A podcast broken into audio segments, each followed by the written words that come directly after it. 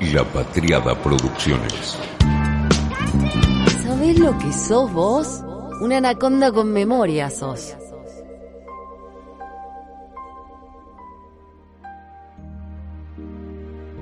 Los de whisky son los podcasts que más me gusta grabar, por algo que debe ser bastante obvio.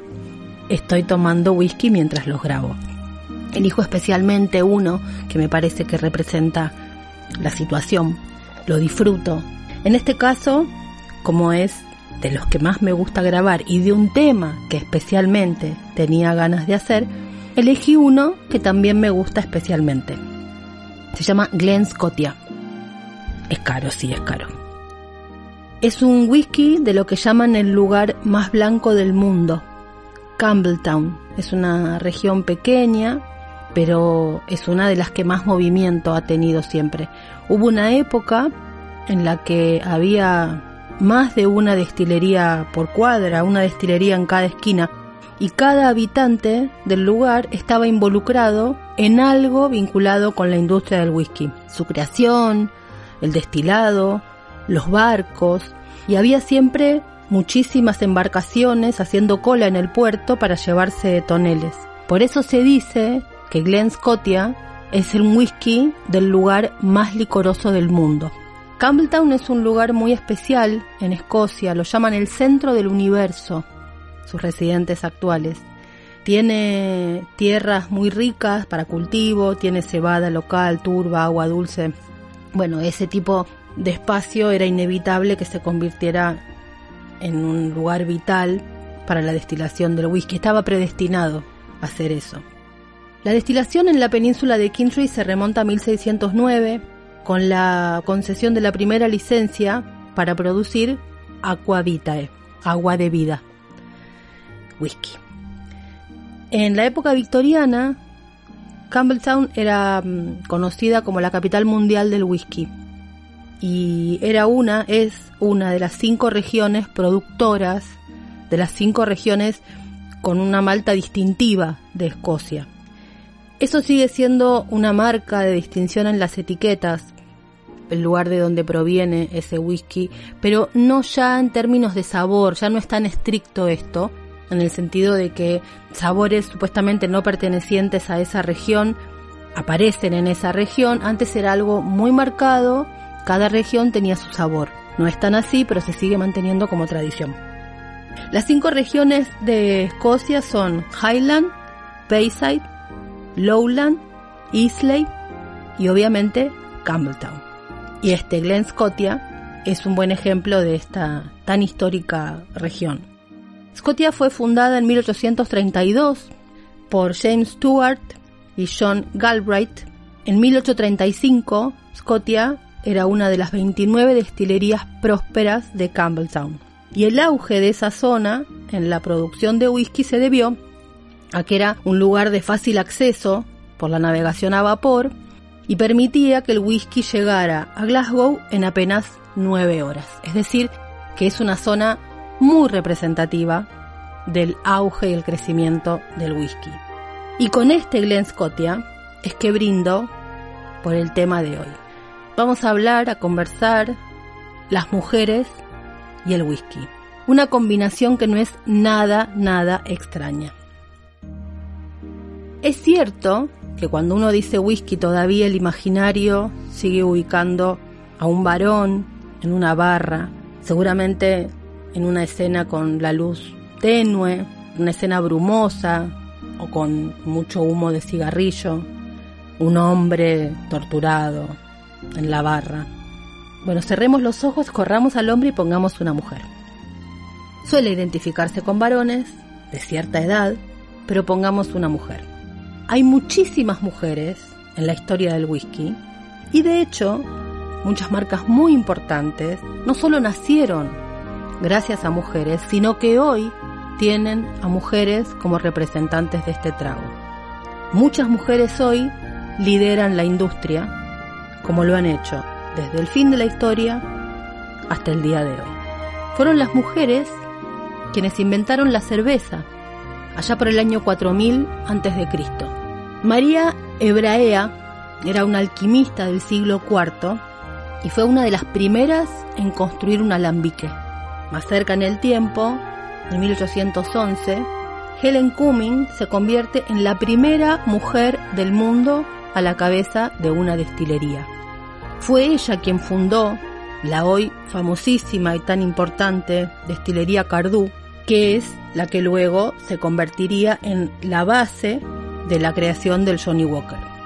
Helen Cummings era una matriarca de una familia de destiladores escoceses y funda justamente Cardú, que es uno de los whiskies más finos que hubo después.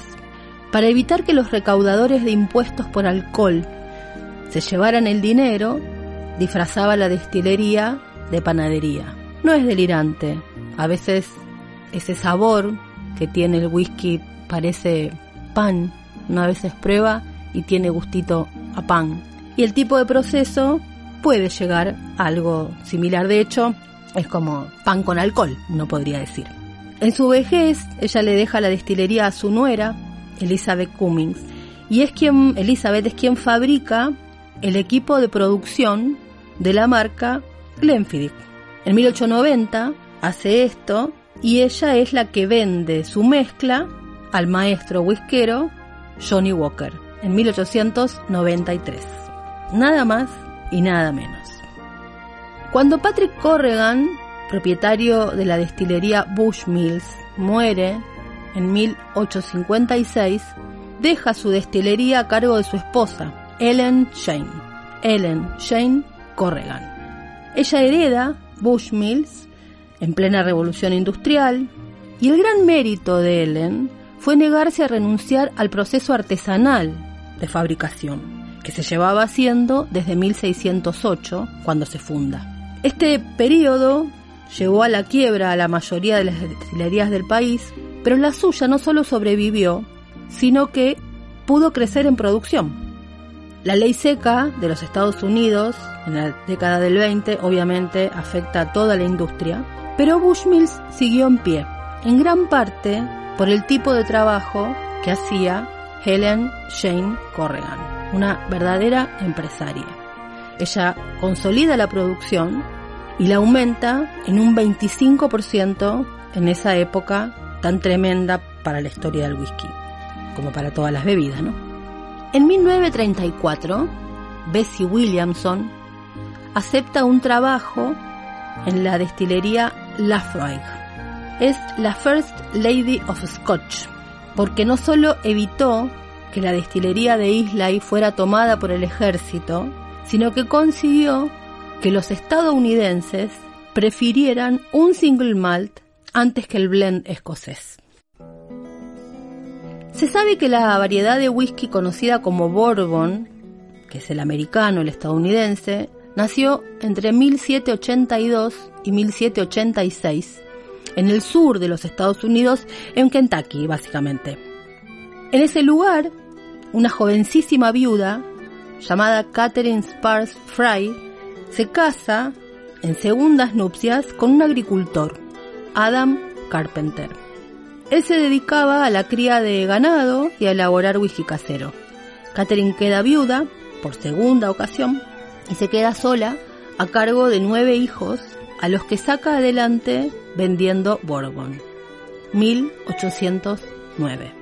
Su receta especial todavía es la que se replica y está en el Museo Histórico de la Sociedad de Kentucky, una gran madre y una de las grandes mujeres del whisky. En los años 50, Marge Samuels empuja a su marido a crear una destilería y ella se encarga de crear la botella y también de inventar el nombre.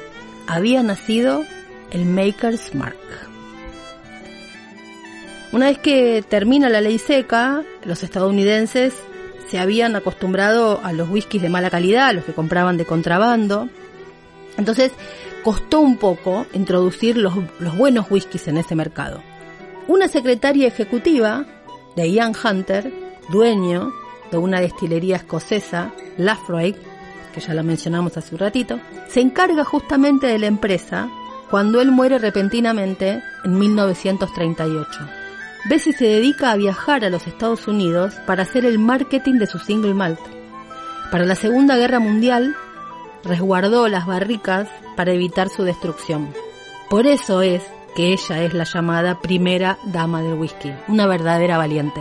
Cuidó el whisky como Catherine cuidó a sus nueve hijos. Marge Samuel era hija del dueño de una destilería llamada Mattingly and Moore Distillery en un lugar en Kentucky. Esto es a mediados del siglo XIX. En ese mundo en que vivía se casó con otro destilador, Bill Samuels, que era dueño de TW Samuels Distillery. Y también era amiga de Jim y Mary Bean, los creadores de Jim Bean. Por aquel tiempo todos trabajaban con centeno, pero Marsh decide usar una mezcla de cebada roja de invierno y crea así el primer bourbon artesanal. Ese es el que bautiza Maker's Mark. Como decíamos, diseñó la botella con un pequeño halo rojo y fue un éxito que dicen que su marido nunca le reconoció, pero la historia sí. De hecho, ella es un ícono feminista en los Estados Unidos por crear este whisky, que es un sabor que quizá para esa época es un sabor más dulzón, tal vez más amable con el paladar de las mujeres de ese momento, no tan acostumbradas a un sabor más duro en esa época como podía ser el escocés. Rachel Barry es la primera mujer whisky maker en una marca actual, es una química de profesión, se especializa en ciencias de la maduración del whisky en el Instituto de Investigación del Whisky Escocés y ha elaborado en la industria varios productos durante 25 años. Llegó a la familia Brown Forman en 2017 como Master Blender y trabajó para las marcas Glendronach, Ben Riach, Glenmorangie y trabaja también en Morrison Bowmore Distillery, que son los dueños de Ardbeg y de Ardmore. Una enorme carrera. No es la única, pero es una mujer muy importante. Helen Mulholland es otro de los ejemplos de mujeres creadoras de whiskies. En 2007 se convierte en la, la primera mujer master blender de Bushmills. El consumo de whisky entre las mujeres es mucho más alto de lo que se suele pensar. En los Estados Unidos, por ejemplo, un 37% de los consumidores de whisky son mujeres. La industria ha sabido adaptarse a estos cambios de paladar.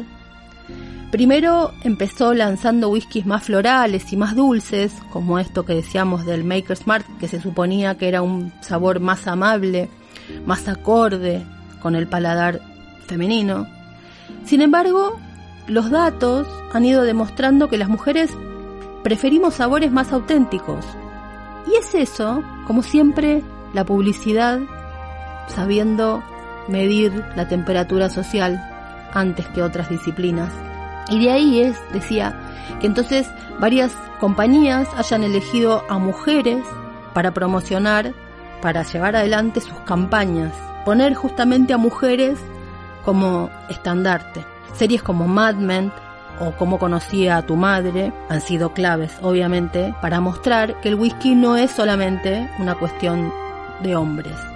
Un gran ejemplo, creo que el gran ejemplo, es el de Diageo, que es la dueña, el grupo dueño de Johnny Walker, y elige ella a Christina Hendricks, elige este grupo, mejor dicho, a Christina Hendricks, que es una de las actrices de Mad Men, es la figura, en, por lo menos para mí, es la figura de Mad Men en su vinculación con el whisky. En el anuncio de Johnny Walker se la ve a Christina Hendricks con un vaso, su figura curvilínea tan poderosa.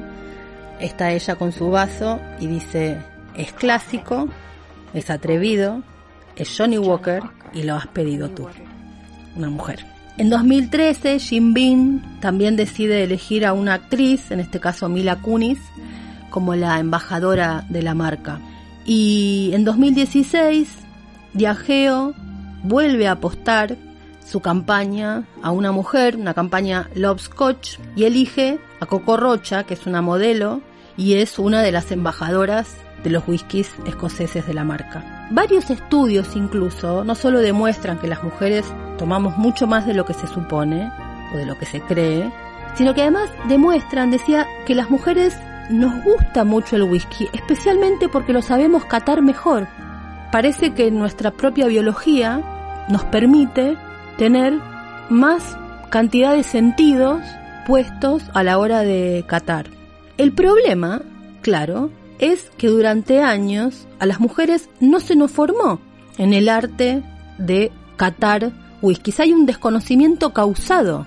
Cuando ese desconocimiento causado se rompe, las mujeres empezamos a mostrar no solo que nos gusta, que además podemos este, seguirlo, que nos podemos fascinar, sino que además parece que la biología nos ha dado también ese don.